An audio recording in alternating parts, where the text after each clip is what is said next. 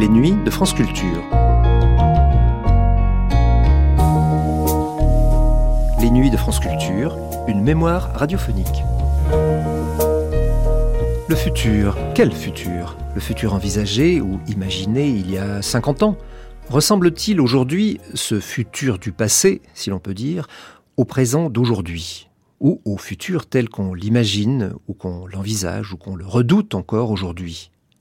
L'écologie, l'environnement, les craintes pour le futur, cela n'est pas nouveau.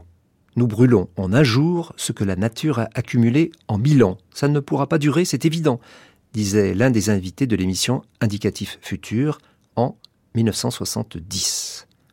Avons-nous le droit de nous désintéresser totalement de ce qui se passera dans un siècle, ou même dans deux? C'est une question de morale de l'espèce ajoutait l'invité, qui annonçait, toujours en 1970, que les glaciers allaient fondre, que les mers allaient monter. Quand donc Les pessimistes disent quatre siècles, les optimistes disent dix à douze siècles. Il semblerait que le processus se soit, hélas, quelque peu emballé. Voici Indicatif futur, méthode et expérimentation pour explorer le futur, par Claude Dupont, Première diffusion sur France Culture le 4 février 1970.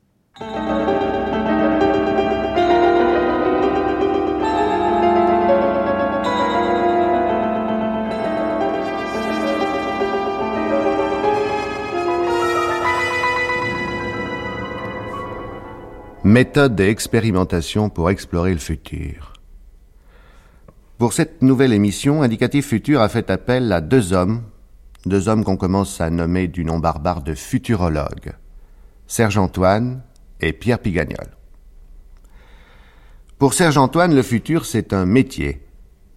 Il est attaché à l'aménagement du territoire où l'on projette officiellement la France de demain. Il y dirige la revue 2000, mais 2000, ce n'est pas une simple revue. Elle tente de faire progresser la science du futur, car le futur c'est aussi une science. Ce journalisme nouveau, celui de l'imagination au service du concret, a pour but de détecter au travers des recherches et des découvertes du présent ce qui serait scientifiquement la méthode pour explorer le futur, ce futur qui se trouve déjà à nos portes. Cette méthode ou ces méthodes, Serge Antoine, il faudrait nous les faire aborder à notre tour. Pour essayer de progresser vers le futur, on s'est rendu compte dans la plupart des pays du monde qu'il convenait de voir les liaisons qui existaient entre un phénomène et un autre. Par exemple, euh, si on essaie de mesurer la pollution atmosphérique ou le bruit, euh, qui serait multiplié par deux, ce qui n'est pas réjouissant, euh, tous les dix ans, le bruit, c'est un bruit par rapport à quelque chose, par rapport à une civilisation urbaine, par rapport à des voitures, par rapport à une population plus grande. Il y a donc des corrélations, des liaisons ou dans un certain jargon, euh, des interfaces tellement nombreux que finalement, il faut appréhender la société globalement pour voir un petit peu l'image qu'elle peut avoir dans, le futur. Pour ça, il y a plusieurs méthodes. Il y a euh, bien sûr des méthodes mathématiques, il y a des modélisations, il y a des images, enfin on y reviendra, des images, des scénarios. Il y a aussi l'histoire qui est très importante. On peut aussi regarder un peu ce que pensent les jeunes qui sont déjà nés et qui seront euh, des adultes de demain. Aucune de ces méthodes n'est en, elle-même parfaitement satisfaisante, et en tout cas, elle pose le problème de l'analyse d'expériences en vraie grandeur qui peut-être nous font progresser plus que d'autres méthodes, enfin tout au moins il y a là un point d'interrogation. Ces expériences qui sont pour la société un moyen non pas de faire du linéaire, non pas de progresser de façon constante et un petit peu progressive chaque génération, mais qui nous font faire des sauts dans des domaines particuliers ces expériences et ces expérimentations en vraie grandeur obligent la société à se regarder elle-même par rapport à un objet nouveau. Par exemple, l'aérotrain, c'est incontestablement quelque chose qui fait changer les raisonnements, qui, fait, fera peut-être changer la technique, mais qui fera surtout changer la manière dont les villes seront construites, dont les gens, se servant de l'aérotrain, auront un horizon urbain et non urbain différent d'avant. Voilà un petit peu pour moi euh, donc la place de, l'expérimentation et des expériences dans un certain nombre de techniques dont je ne voudrais a priori privilégier aucune, mais qui me paraissent toutes euh, valables pour essayer de cerner euh, ce que sera au-devant de nous, à une date qu'il est toujours difficile de préciser. Enfin, il ne faut pas faire de mystique de l'an 2000 ou de l'an 2020 ou des 50 prochaines années ou des 20 prochaines années, car l'horizon est différent pour les uns ou pour les autres. Mais en tout cas, si nous voulons aller au-delà des 20 prochaines années, je crois que l'expérimentation a un rôle peut-être de plus en plus grand à jouer. À côté de Serge-Antoine, Pierre Pigagnol, un ancien du Centre national de la recherche scientifique, dont les travaux ont été jugés si remarquables qu'il a été appelé à la tête d'un groupe de chercheurs d'une industrie française de pointe. Quand on lui demande ce qu'il est, Pierre Pigagnol répond modestement Je suis conseiller scientifique. Et ce conseiller scientifique va nous dire comment, à son avis, il faut aborder l'exploration du futur. Au fond, nous avons peur du futur. Et nous en avons d'autant plus peur que nous savons que nos décisions d'aujourd'hui ont un impact sur ce futur.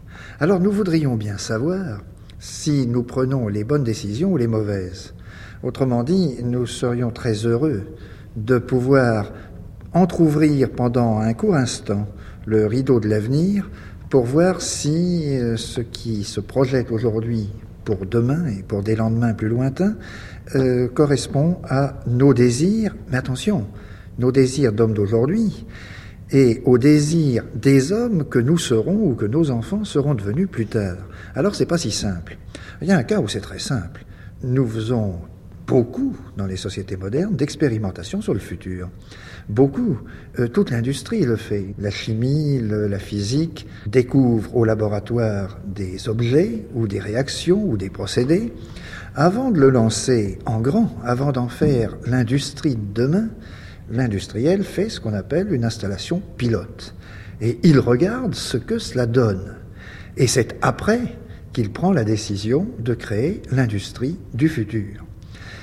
C'est du futur à court terme, certes, mais au fond, l'angoisse du monde moderne repose peut-être sur le fait que nous voudrions bien avoir des installations pilotes qui nous permettent de voir comment ça fonctionnera. Ça étant un mot très trivial pour recouvrir non seulement les mécanismes de relations dans la société, mais également les, structures techniques grâce auxquelles une société vit, accomplit ses besoins matériels. Vous avez dit tout à l'heure, Serge Antoine, qu'il y avait des méthodes qui se développaient de plus en plus. Euh, ces méthodes me paraissent extrêmement intéressantes et je pense que nos auditeurs vont nous pousser des cols sur ces méthodes. Je pense cependant qu'elles ont toutes un petit défaut, c'est qu'elles supposent une bonne dose d'imagination et d'imagination honnête euh, qui permettent aux hommes d'aujourd'hui de se mettre dans la peau des hommes de demain. Et au fond, nous n'avons pas trouvé la méthodologie qui permet de transformer l'homme au moment où il réfléchit au futur. Et là, il subsiste un problème grave.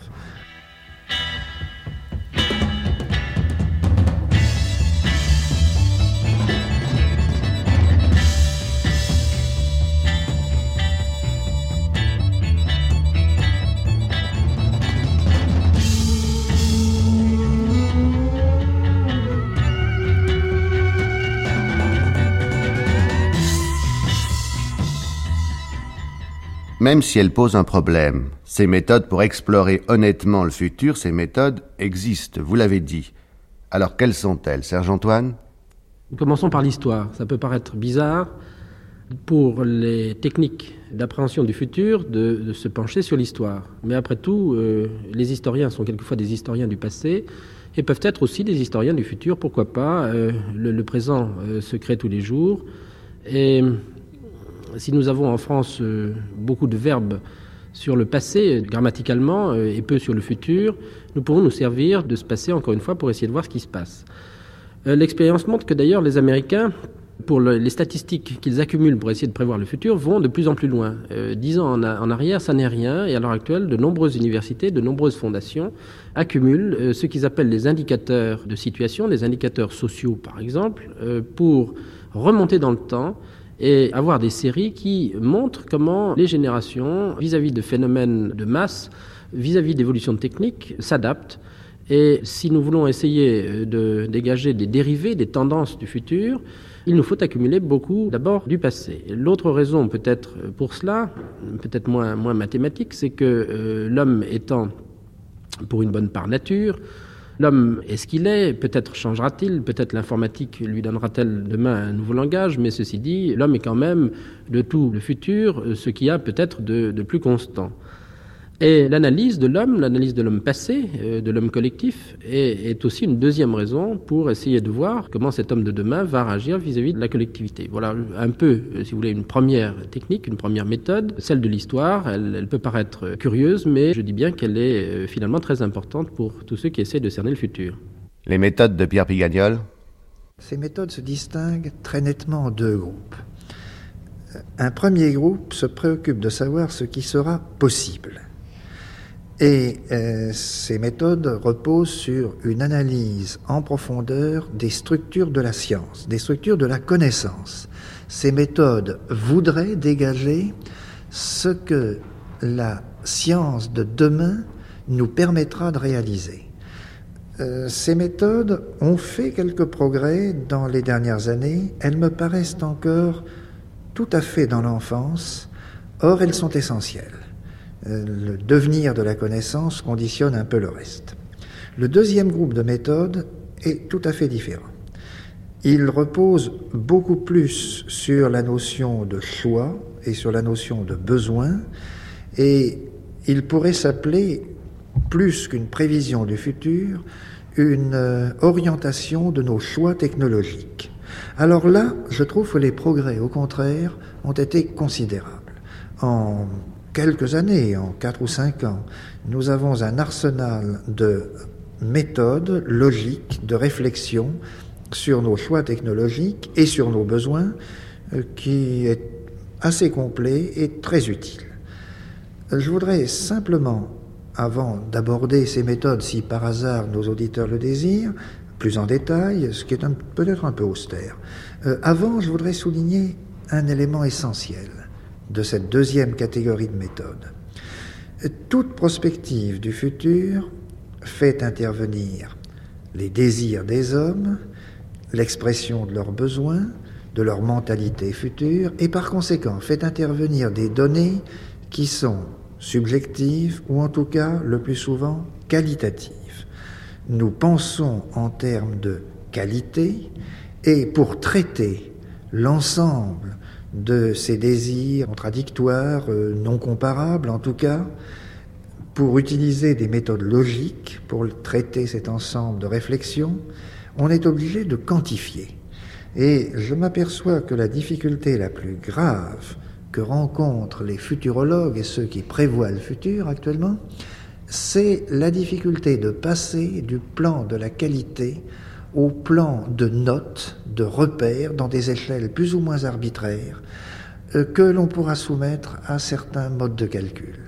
Il y a aussi d'autres méthodes qui, elles, font abstraction du passé et de l'histoire euh, immédiate et qui carrément se projettent 20 ou 30 ans à l'avance dans une, formulation d'hypothèses qu'on appelle des scénarios ou qu'on appelle des images du futur qui, lorsqu'elles sont très contrastées, nous, nous obligent à, réfléchir et à voir ce qui peut coller ou ce qui ne peut ne pas coller entre maintenant euh, et le futur, et également nous proposer des images que nous pouvons choisir. En ce moment, par exemple, tous, les Français voudraient avoir une résidence secondaire. Euh, c'est probablement quelque chose qui va se développer.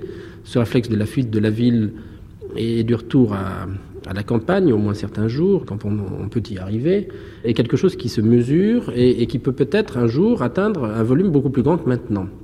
Mais ceci dit, il y aura des limites. Il y aura des limites et il y aura forcément autre chose. Il y aura d'abord des limites à l'utilisation des vieilles maisons rurales, car euh, à l'heure actuelle, nous bénéficions de ce capital immobilier des paysans qui étaient, nos ancêtres. Bientôt, euh, ceci sera fini et euh, on assistera à une génération de maisons en plastique, de maisons mobiles, de maisons carrément contemporaines, faites pour la résidence secondaire.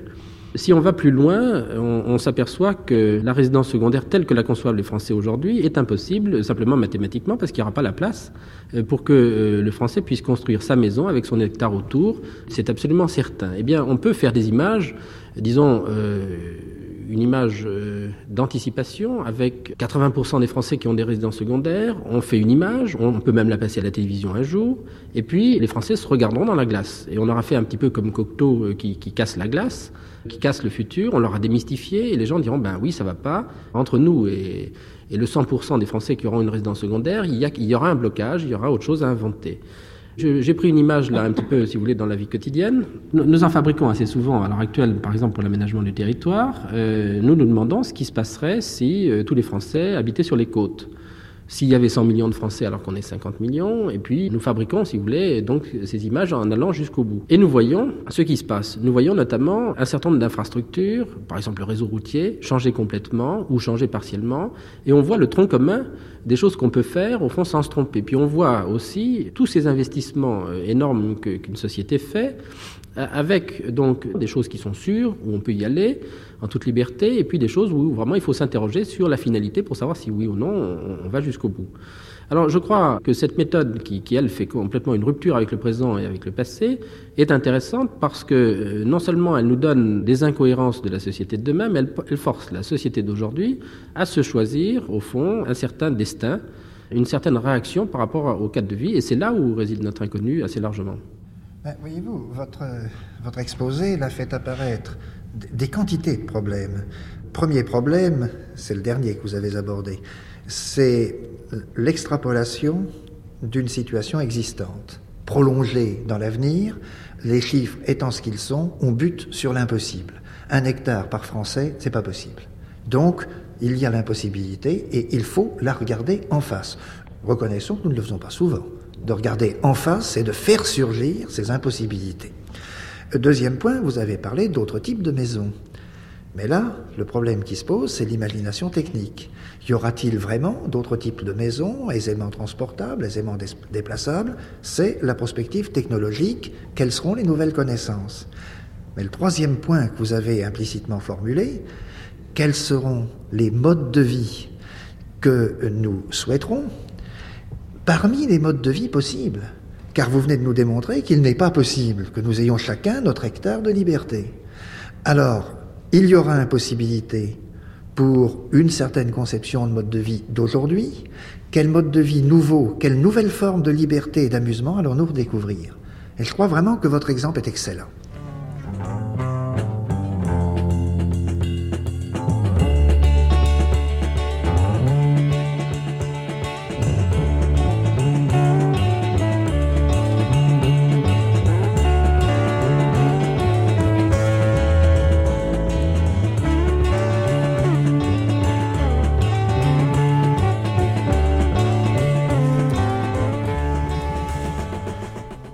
Ressources actuelles s'épuisent. On l'a souvent constaté en écoutant Indicatif Futur, ne serait-ce par exemple que dans les transports.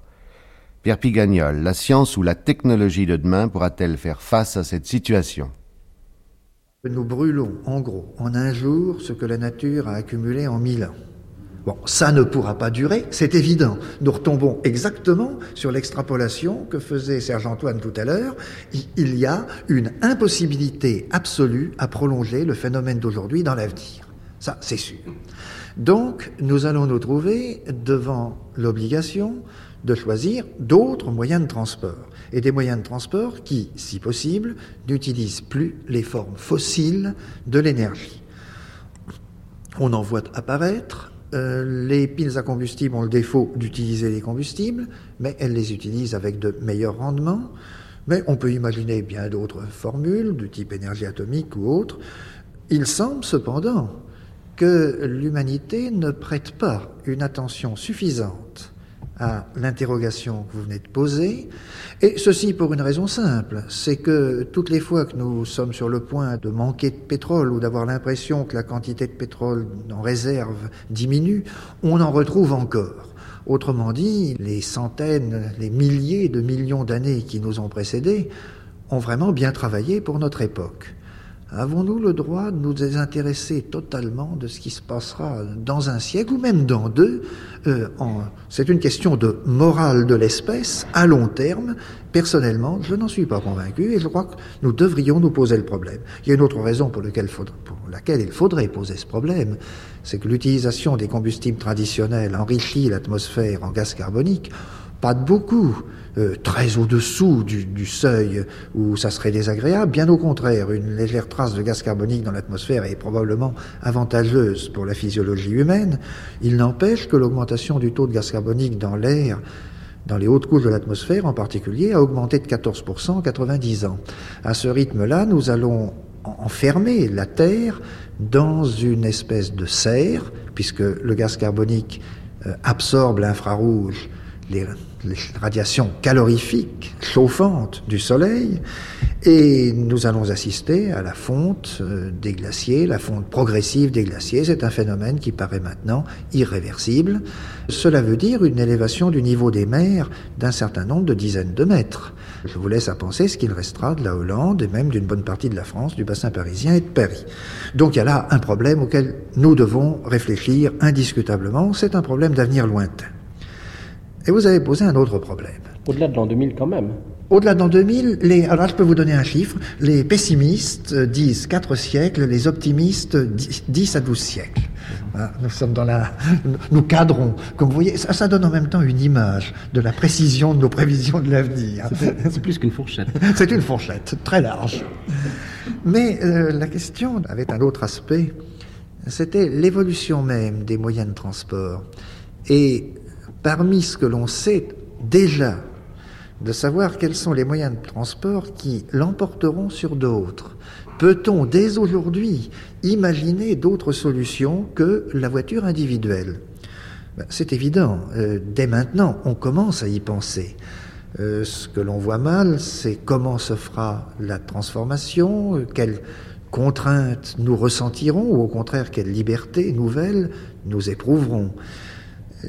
On peut dire que les transports aéronautiques de masse vont se développer considérablement, que dans une phase intermédiaire, les transports aéronautiques de détail, j'allais dire, l'avion remplaçant la voiture individuelle, vont probablement également se développer.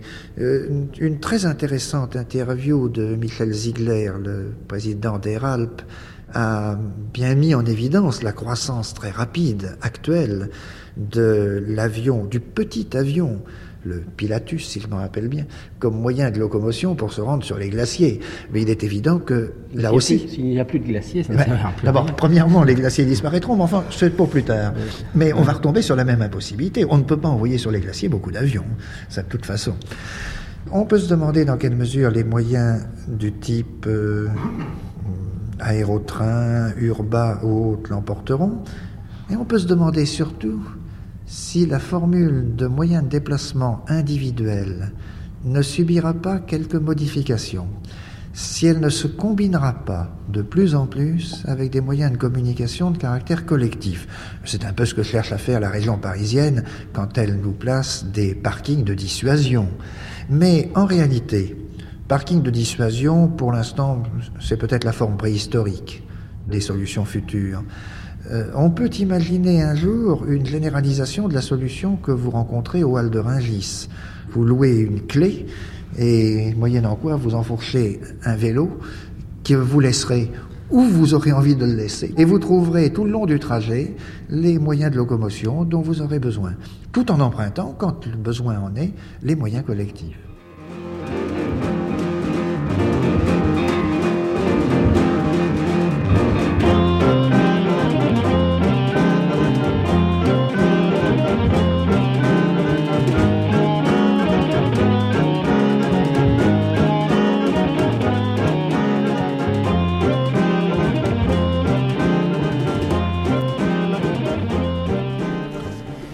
Pensez-vous, messieurs, que la science et l'imagination pure peuvent non seulement faire bon ménage, mais se retrouver pour créer dès maintenant le futur Pierre Pigagnol, le scientifique?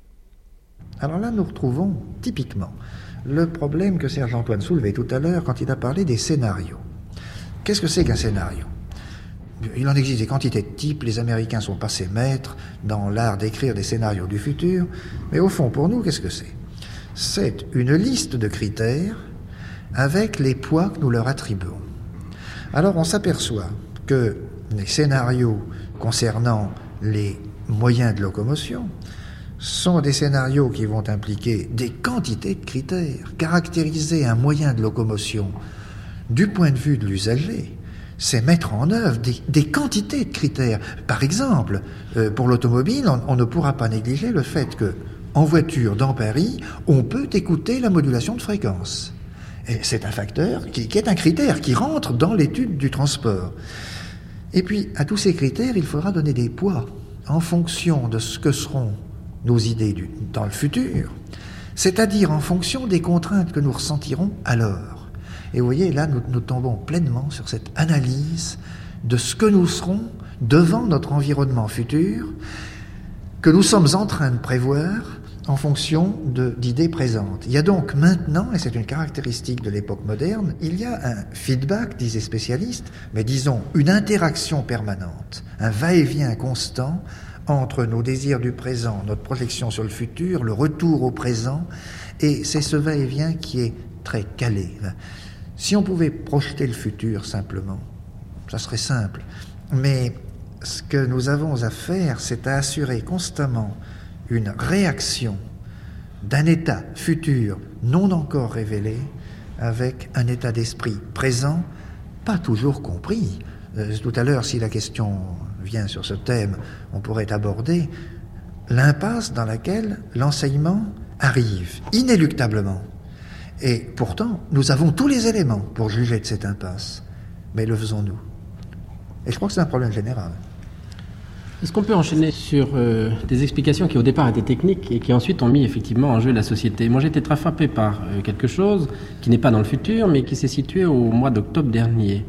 L'État de Californie, qui est, énorme, qui est beaucoup plus grand que la France, a failli dans sa Chambre des représentants. Il s'en est fallu deux voix pour que l'interdiction soit prononcée des voitures ayant des moteurs à explosion avec simplement un préavis de 5 ans. Bon, voilà une décision, si vous voulez, qui ne s'est pas faite. Mais supposons qu'elle se soit faite, elle aurait pu se produire, puisque à deux voix de majorité, ça commence à devenir suffisamment sérieux pour euh, envisager autre chose que des moteurs à explosion. C'est une décision d'aujourd'hui, de, enfin de l'année dernière, 1969, et qui va finalement euh, conditionner le futur. Euh, ce futur, nous n'avons pas à, chercher trop à le ramener à nous, car au fond, c'est nous qui, dans nos décisions d'aujourd'hui, commençons déjà à l'engager c'est à la fois consolant et ça nous donne un peu plus de responsabilité par rapport au sérieux que nous devons avoir de, quelque chose qui n'est pas une science-fiction, euh, mais qui est au fond une nécessité pour nous. Euh. J'ai toujours une image, c'est celle de, Napoléon disant à ses forestiers, quand vous planterez une forêt, vous penserez à, quoi pourra bien servir le bois 100 ans après que vous ayez planté votre forêt. Aujourd'hui, on ne sait pas très bien si, si, le bois servira à quelque chose. En tout cas, on ne connaît pas son prix, on ne connaît pas très bien les essences. Mais le forestier, lui, il est bien condamné, en tout cas, à planter une forêt au moins 30 ou 40 ans à l'avance, sans quoi il n'y a pas de forêt. Vous êtes des futurologues. Même si le mot n'existait pas, il y eut dans le passé des hommes qui rêvaient ou qui projetaient l'avenir. En quoi diffère-t-il du scientifique commun ou même de l'homme de la rue? Je pense que la vraie différence entre euh, les futurologues euh, d'autrefois et de maintenant, c'est d'abord qu'il y en a plus. Simplement parce que d'abord, il y a plus d'hommes, il y a plus de scientifiques. Et, probablement, il y a plus de besoin aussi d'aller anticiper le futur. Néanmoins, il y avait des futurologues. Alors l'autre différence, euh, en dehors de celle du nombre, c'est probablement que les futurologues travaillent en équipe. Je crois que le futur ne se débite pas en tranches et qu'il faut que le sociologue sache ce que fait euh, le, géographe, que le géographe sache ce que le technicien peut dire, etc. etc. Et l'homme politique aussi, euh, l'avenir des institutions par exemple, est une prospective aussi importante. Alors l'ensemble des disciplines doit se donner la main, et c'est probablement ce qu'il y a de plus nouveau aujourd'hui, c'est cette interdisciplinarité. Le mot de futurologue, vous savez, vous l'avez lancé facilement, je ne sais pas très bien si c'est une telle spécialité qu'au point, qu'on est un jour un syndicat des futurologues, euh, je, crains un peu, si vous voulez, ces, tours d'ivoire. Je crains toujours les tours d'ivoire, mais la, tour d'ivoire des futurologues me paraît euh, très ennuyeuse dans la mesure où les futuristes ou les futurologues ne seraient plus des hommes responsables et des responsables d'aujourd'hui. Donc plus de futurologues qu'autrefois, des futurologues euh, interdisciplinaires, des équipes de recherche beaucoup plus nombreuses et un réseau euh, à travers le monde euh, qui nécessite des échanges des uns ou des autres, qui va devenir de plus en plus nécessaire. Aujourd'hui, la notion de responsabilité s'impose à nous avec beaucoup de force. Et je crois que c'est ça qui distingue la futurologie moderne. Peut-on parler du profil des gens qui, dans le passé, sont intéressés au futur? Euh, C'est difficile parce que la plupart d'entre eux euh, avaient des centres d'intérêt particuliers. Enfin, euh, on peut penser à, certains grands peintres italiens qui dessinaient toutes sortes d'engins militaires ou civils de toute nature. C'était une prospective technologique plus qu'une prospective globale. Il n'empêche que ce Léonard de Vinci euh, briller précisément par une qualité d'universalisme.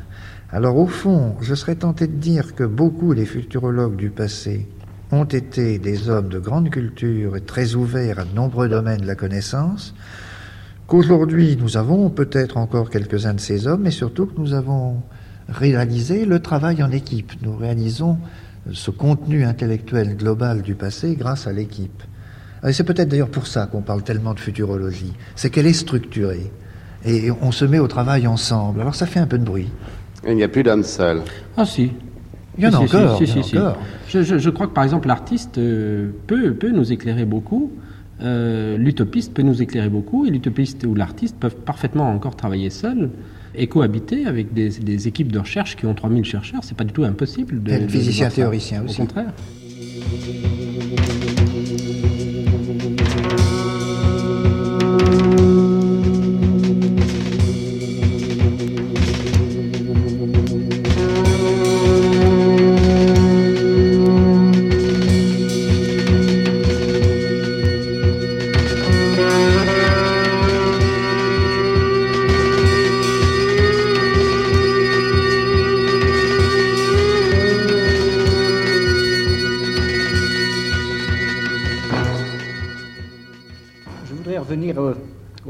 Des scénarios du futur que vous avez posé tout à l'heure, et euh, en particulier à la rupture, au phénomène de rupture dont vous, euh, que, vous avez évoqué. Est-ce que cette rupture ne pose pas un, grave problème d'ordre psychologique, à savoir que dire qu'on rompt complètement et qu'on projette une image, est-ce que euh, vraiment nos contemporains ont le désir de cette rupture? Est-ce que déjà l'évolution du monde ne les, ne les effraie pas? Est-ce que la rupture complète ne les effraierait pas encore? Euh, sur la morale de la, la morale de la prospective, je crois qu'il faut faire attention. Euh, d'abord parce que le futur ne doit pas être un moyen de, rassurer avec un lénifiant les gens. Le, futur, c'est pas forcément drôle, c'est pas forcément serein, c'est pas forcément euh, l'ensemble des discours du dimanche qui est prononcé par un certain nombre de personnes qui ont besoin des mandats des autres. c'est difficile. Ah, je crains surtout qu'une futurologie médiocre ne fausse complètement les esprits. La futurologie ne peut se faire qu'avec beaucoup de sérieux et de profondeur. Sinon, elle peut se révéler très toxique et source de, quantité de désillusions graves. Ça, je, je partage ce cri d'alerte qui est très judicieux. On ne voit pas encore très bien d'ailleurs comment l'éviter. Et non. Monsieur Penel du Palais de la Découverte.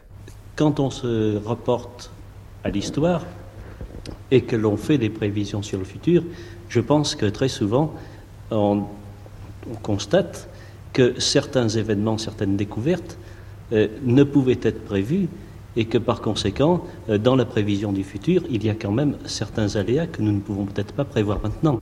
C'est exact. Nous savons très mal prévoir le développement de la connaissance. Et l'histoire abonde en surprises. Après coup, on s'aperçoit que ce ne sont pas tellement des surprises, que c'était inclus dans ce qui précédait, et c'est si vrai qu'une découverte importante apparaît souvent sous des formes variées à la même époque en différents points du globe. Donc le phénomène n'est peut-être pas si irrationnel que cela. Nous ne le maîtrisons absolument pas. Il semble, certains logiciens de la théorie de la connaissance le pensent, il semble que l'on puisse exposer la connaissance sous une forme qui en montrerait plus clairement l'évolution et qui permettrait de mieux définir les impacts à long terme de toute nouvelle connaissance qui apparaissent. Nous en sommes loin. Nous en sommes loin. Un des exemples qui me frappe le plus personnellement, c'est qu'on a découvert, pas récemment, il y a de ça maintenant euh, six ans, une molécule d'oxygène actif. Actif et, stable. Cette, molécule d'oxygène activée beaucoup plus dynamique, beaucoup plus réactive que la molécule d'oxygène normale, vit dans certaines conditions 45 minutes. Autrement dit, ça pourrait être un objet industriel, on pourrait lui faire faire toutes sortes de belles réactions. Eh bien, euh, parce que découverte dans un secteur très spécifique des sciences, en spectroscopie, cette molécule n'a pas intéressé, pas encore, elle commence tout juste, n'a pas intéressé immédiatement les chimistes et les biologistes. Or, elle est pour ces deux groupes de chercheurs d'une importance prépondérante. Il y a donc à formuler une, la connaissance scientifique en termes tels que les impacts de chaque nouveau développement apparaissent dans l'ensemble des sciences. Euh, ceci me fait dire quelquefois que la documentation telle que nous la pratiquons, qui est typiquement une documentation passéiste ou d'actualité, cédera un jour, et probablement beaucoup plus rapidement qu'on ne pense, le pas à une documentation de caractère heuristique. Et je crois que nous en aurons besoin. Moyennant quoi, on peut prévoir tout de même relativement bien euh, un certain nombre de choses, même en sciences. Sur le plan technique, si l'on faisait un effort un peu plus sérieux, et au fond c'est un peu le rôle de, la prospective industrielle actuellement, on pourrait prévoir, je crois, mieux la naissance des différents, par exemple, moyens de transport. Euh, je suis très frappé du fait que pour euh, découvrir les moyens de transport modernes dont on parle beaucoup actuellement, le coussin d'air, l'urba, l'aérotrain, etc., il suffisait réellement de faire une certaine matrice de découverte où l'on analyse toutes les positions que peut, par rapport à, à la surface du sol ou de l'eau, occuper un corps qui se déplace. Et l'on peut en face se demander quels sont les avantages, les inconvénients et les difficultés techniques à résoudre. Il est tout de même curieux de voir que certaines inventions n'apparaissent que longtemps après qu'elles auraient pu être réalisées. Il y a donc là un phénomène que nous ne maîtrisons pas encore, mais nous commençons à voir clair. Peut-être euh, dans l'inattendu dont on parlait tout à l'heure, on peut imaginer euh, le cas de la télévision. Il y a euh, de nombreuses années, euh, les spectacles n'avaient lieu qu'en ville ou dans des lieux où plusieurs, un nombre important de personnes pouvaient venir pour faire vivre le spectacle et les campagnes en étaient totalement privées. Le fait d'avoir la télévision maintenant euh, permet aux campagnes de suivre un certain nombre d'événements sans avoir à se déplacer. c'est un peu ce genre d'opération que l'on peut, enfin, que difficilement prévoir à l'avance, je crois, étant donné que le développement des télécommunications peut, par exemple, nous amener à avoir moins besoin de transport parce qu'on pourra habiter peut-être loin de son travail ou euh, avoir moins à se déplacer, pouvant mieux communiquer. Pierre Piganial. Vous remarquez que, en réalité, cette apparition a été prévue, qu'on savait le déroulement de l'histoire de la télévision est d'une logique et d'une régularité assez remarquable finalement. Et je crois qu'il n'aurait pas été trop difficile de prévoir l'échelonnement dans le temps des grandes dates de réalisation. Et même aujourd'hui, nous prévoyons avec une certaine sécurité euh, le nombre de postes en couleur, en noir, le, nombre de chaînes qu'il y aura en France peut-être dans dix ans. Euh, ceci, nous le voyons. Donc, ce n'est pas un bon cas d'inattendu. Euh, l'inattendu, ce serait la découverte d'une toute nouvelle radiation. Par contre, cet inattendu relativement prévisible à partir du moment où on avait découvert les, les propriétés des tubes cathodiques, cet inattendu prévisible nous met devant un phénomène que nous regardons un peu comme la poule regarde son canard. Nous n'avons pas tiré, et de loin, toutes les conséquences de l'existence de la télévision. Et ça, c'est ce qui me frappe le plus. Penser que la France n'a pas aujourd'hui une chaîne consacrée exclusivement à la télévision euh, éducative, pourquoi n'aurions-nous pas cette chaîne de formation supplémentaire? Elle existe à Tokyo. Euh, les Japonais ont, dans leur prospective de l'enseignement, mesuré qu'il y aurait un besoin fondamental en moyens d'information et de formation à domicile pour les adultes et même pour les jeunes. Et dès maintenant, vous avez une chaîne, bientôt une seconde, qui fonctionne partiellement en couleur.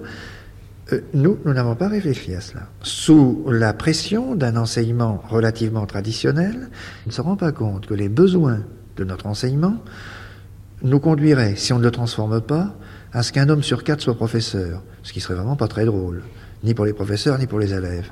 Et il faut bien que nous changions de méthode. Et c'est ce double aspect, hein, de l'inattendu relativement prévisible de la science et de la technique et du refus de s'intéresser profondément à ses conséquences qui me frappe.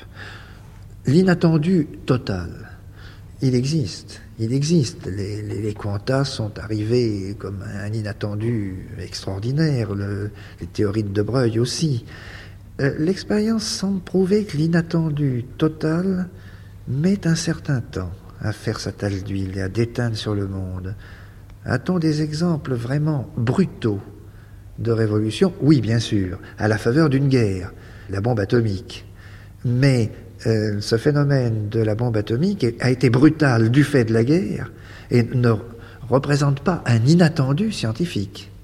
Il était, contenu progressivement dans des travaux qui remontent très loin et qui sont exposés ici au Palais de la Découverte. Alors je crois que nous résoudrions déjà correctement l'analyse des impacts des choses prévisibles qui sont en train de naître ou même qui sont déjà nées. Ça serait déjà très beau.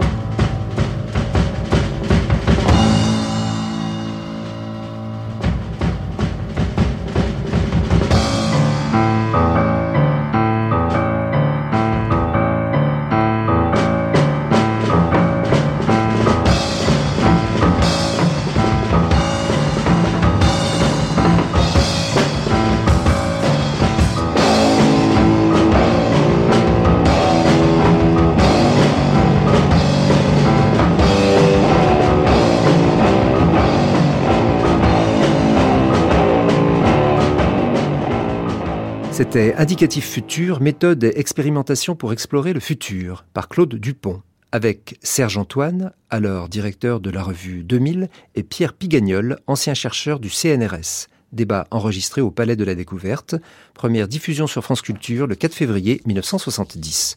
Vous pourrez réécouter cette émission en ligne ou la télécharger durant un an sur le site franceculture.fr, rubrique Les Nuits de France Culture. Approche-toi petit, écoute-moi gamin.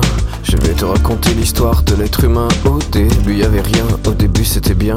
La nature avançait, y avait pas de chemin. Puis l'homme a débarqué avec ses gros souliers.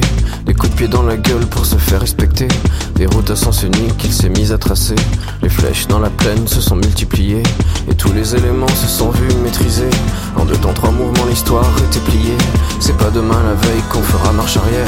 On a même commencé à polluer les déserts faut que tu respires. Et ça c'est rien de le dire.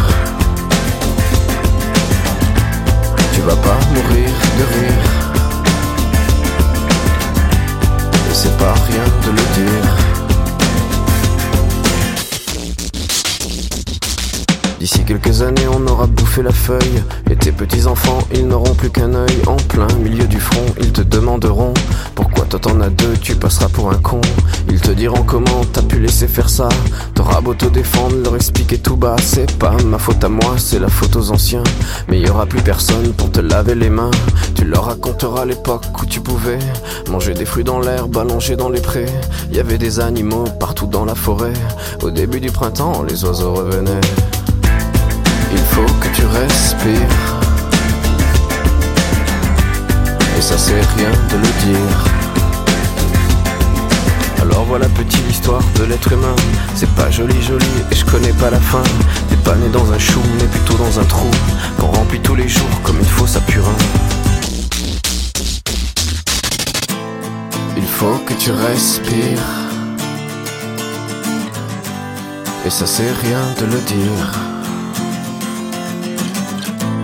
Tu vas pas mourir de rire. Et c'est pas rien de le dire. Il faut que tu respires. C'est demain que tout empire. Tu vas pas mourir de rire. Et ça c'est rien de le dire. Il faut que tu respires. Il faut que tu respires. Il faut que tu respires. Il faut que tu respires.